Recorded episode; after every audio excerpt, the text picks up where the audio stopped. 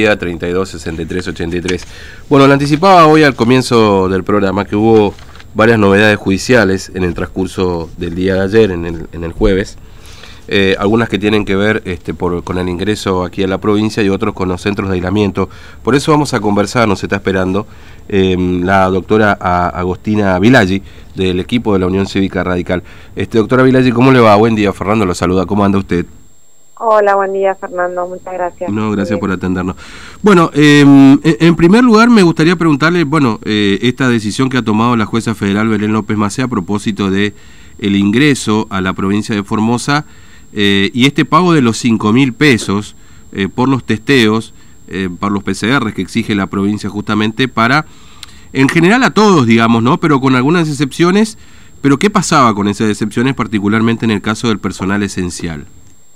Sí, bueno, mira, nosotros hace aproximadamente 10 días atrás presentamos una acción judicial que englobaba dos situaciones. Una, la de los trabajadores esenciales, médicos, eh, docentes, eh, productores eh, agropecuarios, bueno, personas con, con enfermedades que necesitaban tratarse en otra provincia.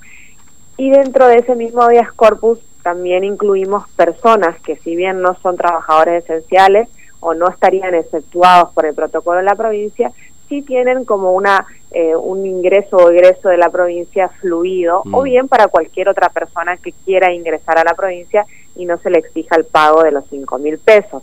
Eso porque nosotros entendemos que ese canon que exige la provincia realmente no responde a una política sanitaria, sino más bien a una política recaudatoria, por un lado, y por segundo lado una política que lo que quiere eh, lisa y llanamente es limitar nuevamente nuestro derecho a mm. circulación que ya lo venimos teniendo limitado desde hace aproximadamente un año cuando comenzó toda la pandemia.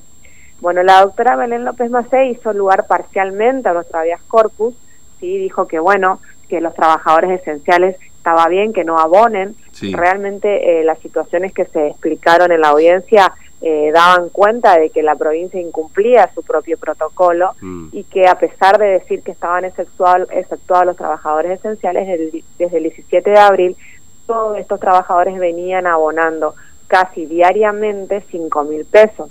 Incluso algunos nos, eh, informaron en la audiencia que decidieron dejar de ir a trabajar a otra provincia, como sucede, por ejemplo, con Chaco y Corriente, que son las provincias más cercanas que tenemos nosotros, donde muchos profesionales se trasladan, porque obviamente le, le, le, representaba un gasto superior el ingresar a la provincia que lo que ellos podían ganar eh, yendo a trabajar. Claro. Así que, bueno, imagino que si alguien tiene que moverse todos los días, la, la, si una, una simple multiplicación por semana, solamente cinco días, día hábiles, son 25 mil pesos, digamos, ¿no? Entonces... no, los eh, los profesionales decían que, más o menos por mes el gasto representaba 125 mil pesos y que por supuesto muchos de ellos apenas llegaban a ganar 32 mil pesos como el caso de los docentes, ¿no?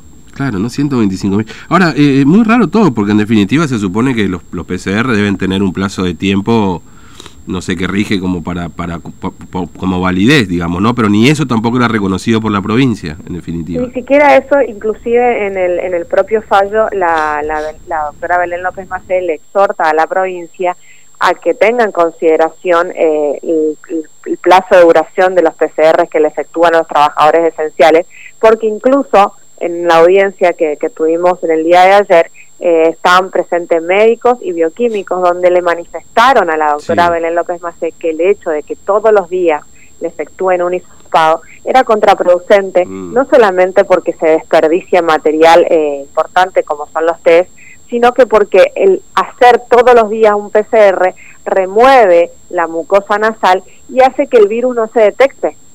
Ah, claro, es decir, el permanente hisopado, obviamente cada vez que entraban, no todos los días, eh, generaba ese... Algunos iban todos los días y todos los días eran hisopados. Qué bárbaro. Este, muy muy extraño esto. Bueno, en realidad extraño no, digamos, es tenía ese fin, como usted dice, recaudatorio, en todo caso, desalentar el ingreso a la provincia, ¿no? Ahora, eh, claro, y nosotros, sí, eh, ¿es solamente para el personal esencial, digamos, y finalmente cuál es el, el, el, el, alcance que tiene el fallo, en definitiva, ¿no? Claro, por eso te decía, hizo lugar parcialmente porque dijo, bueno, los trabajadores esenciales está bien que no se les cobre, ¿sí? Se, los, se le solicita a la provincia que instruya a su personal policial afectado a, los ingresos, porque en realidad el que, el que, el que decía ingresás o no ingresás, o sos trabajador esencial o no, es la, era la policía que estaba afectada tanto en Mansilla como en el puente de, puente Libertad que une la localidad de Colorado con la localidad de San Martín y otro de los cruces que tenemos con, con la provincia, entre otra provincia, bueno, pidió que se instruya porque realmente el personal policial era el que impedía el ingreso, ¿no? Pero por supuesto, eso también tenemos que saber que siempre viene la orden de, de arriba, ¿no? Claro. Hizo lugar parcialmente porque, como te decía, entendió que para el resto de las personas, digamos, aquellas personas que no son trabajadores esenciales, está bien el cobro y que los cinco mil pesos son razonables y no limitan la circulación. Mm. Por supuesto que nosotros apelamos esa medida a la Cámara Federal de Resistencia, que ya la recepcionó. También acompañamos un informe de números, explicamos por qué nosotros entendemos que esta política restrictiva no tiene nada de sanitario, porque los números lo demuestran.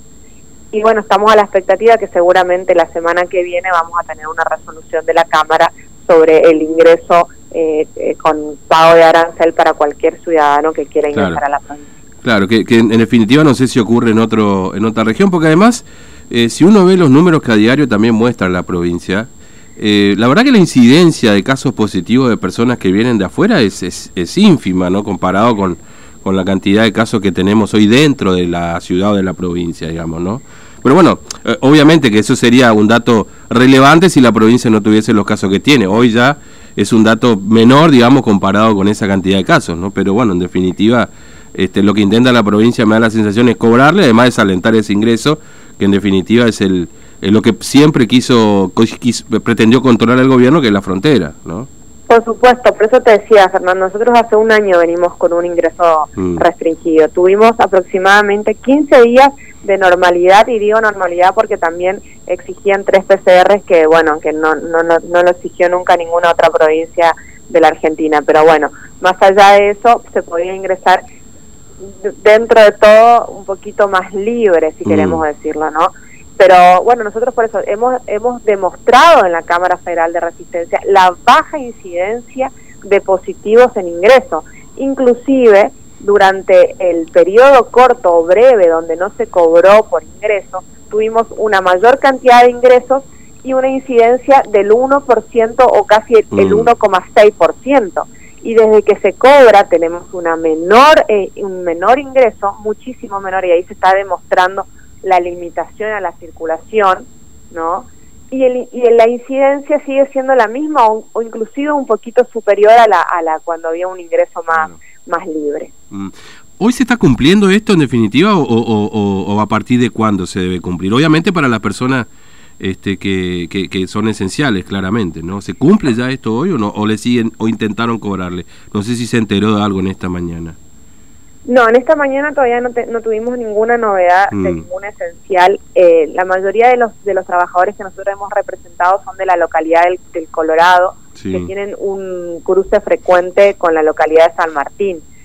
Eran docentes y médicos y también eh, se incluían algunas personas de, que, que viajaban por, que cruzaban por el puente de Mansilla pero todavía no tuvimos eh, novedades si, si le han exigido el cobro. El fallo es de cumplimiento inmediato, más allá de que la provincia lo, lo quiera apelar, porque como eh, anteriormente ya la Cámara Federal de Resistencia eh, advirtió que en materia de habeas corpus las apelaciones son siempre con efecto devolutivo, es decir, el mm. fallo de la doctora Benel López Macé en el día de ayer ya entró en vigencia y es de cumplimiento efectivo más allá de los recursos que quiera presentar la provincia. Claro.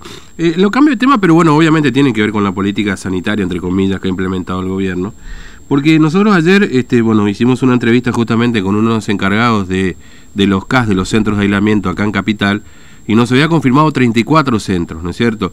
Y pero durante el transcurso de la mañana nos fuimos enterando de la apertura de más centros. De hecho, hoy en esta mañana nos enteramos de otros tantos más prácticamente estaríamos cerca de los 50, entre 45 y 50, así contabilizados a, este, empíricamente, como se dice, ¿no?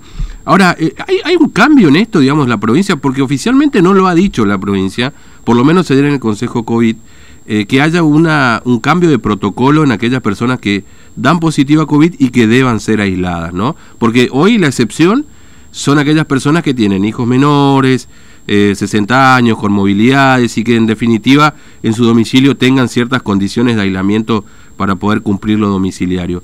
¿La provincia presentó un cambio de protocolo ante la justicia, doctora Vilaggi? No, no hizo ninguna presentación sobre cambio de protocolo, siempre es el mismo protocolo, es el 151 barra 21. Eh, nosotros ayer, nosotros todos los días tenemos audiencia de habeas corpus eh, por situaciones de aislamiento en los CAS, eh, mm. que obviamente son escuelas, albergues que no, no reúnen ningún tipo de condición sanitaria. Y en el día de ayer tuvimos una audiencia muy contundente con de, tres beneficiarios. Mm. Bueno, uno de ellos se hizo viral, es el caso de Sebastián Barros. Nosotros lo habíamos patrocinado en una habeas corpus y ayer tuvimos la audiencia eh, con la doctora Belén López Macé, donde el testimonio tanto de Sebastián como de su compañero eh, Marcelo González fueron muy contundentes en el sentido de, de, las malas condiciones que existen en estos centros de aislamiento que obviamente, como nosotros decimos, de sanitario no tienen nada. A raíz de ese fallo, la doctora, a raíz de esa audiencia, perdón, la doctora Belén López Macé en su fallo mm. eh, le, le, indicó a la provincia de Formosa, o le ordenó, mejor dicho, a la provincia de Formosa, que adecue sus políticas sanitarias ¿sí? Eh, a los estándares constitucionales que ya había advertido la Cámara, la, mm. la, Corte Suprema de Justicia de la Nación en el fallo eh, de No sobre habeas corpus plurindividual, donde dijo entendió la Corte que las políticas sanitarias que llevaba adelante la provincia de Formosa, haciendo referencia justamente a los centros de aislamiento, no respondían a parámetros y estándares constitucionales respetuosos de derechos fundamentales como la intimidad, privacidad, un trato digno, salubridad e higiene. Entonces nosotros estamos a la expectativa de que la provincia de Formosa en el día de hoy o mañana eh, cambie su protocolo y adecue sí los centros de aislamiento conforme a lo que dice la Corte, que tienen que ser respetuosos de la, de la dignidad humana, de la privacidad y de la salubridad. Claro, es decir, bueno, eh, en definitiva, eh, que adecue esos lugares, pero no que cambie el protocolo de personas que tienen que ir a esos lugares, porque ayer trascendió una información, por eso se lo pregunto, de que eh, supuestamente la provincia había cambiado el protocolo de acuerdo a lo que se presentó en la justicia y que solamente personas mayores de 60, con comorbilidad, etcétera, iban a los CAS. Sin embargo, cada vez son más los CAS y, y en definitiva aquella persona que, que dé positivo este, los llevan a esos centros de aislamiento en general, digamos, ¿no? Entonces, por eso se lo preguntaba si hubo un cambio de actitud en ese sentido, digamos, de, en las personas que van, ¿no?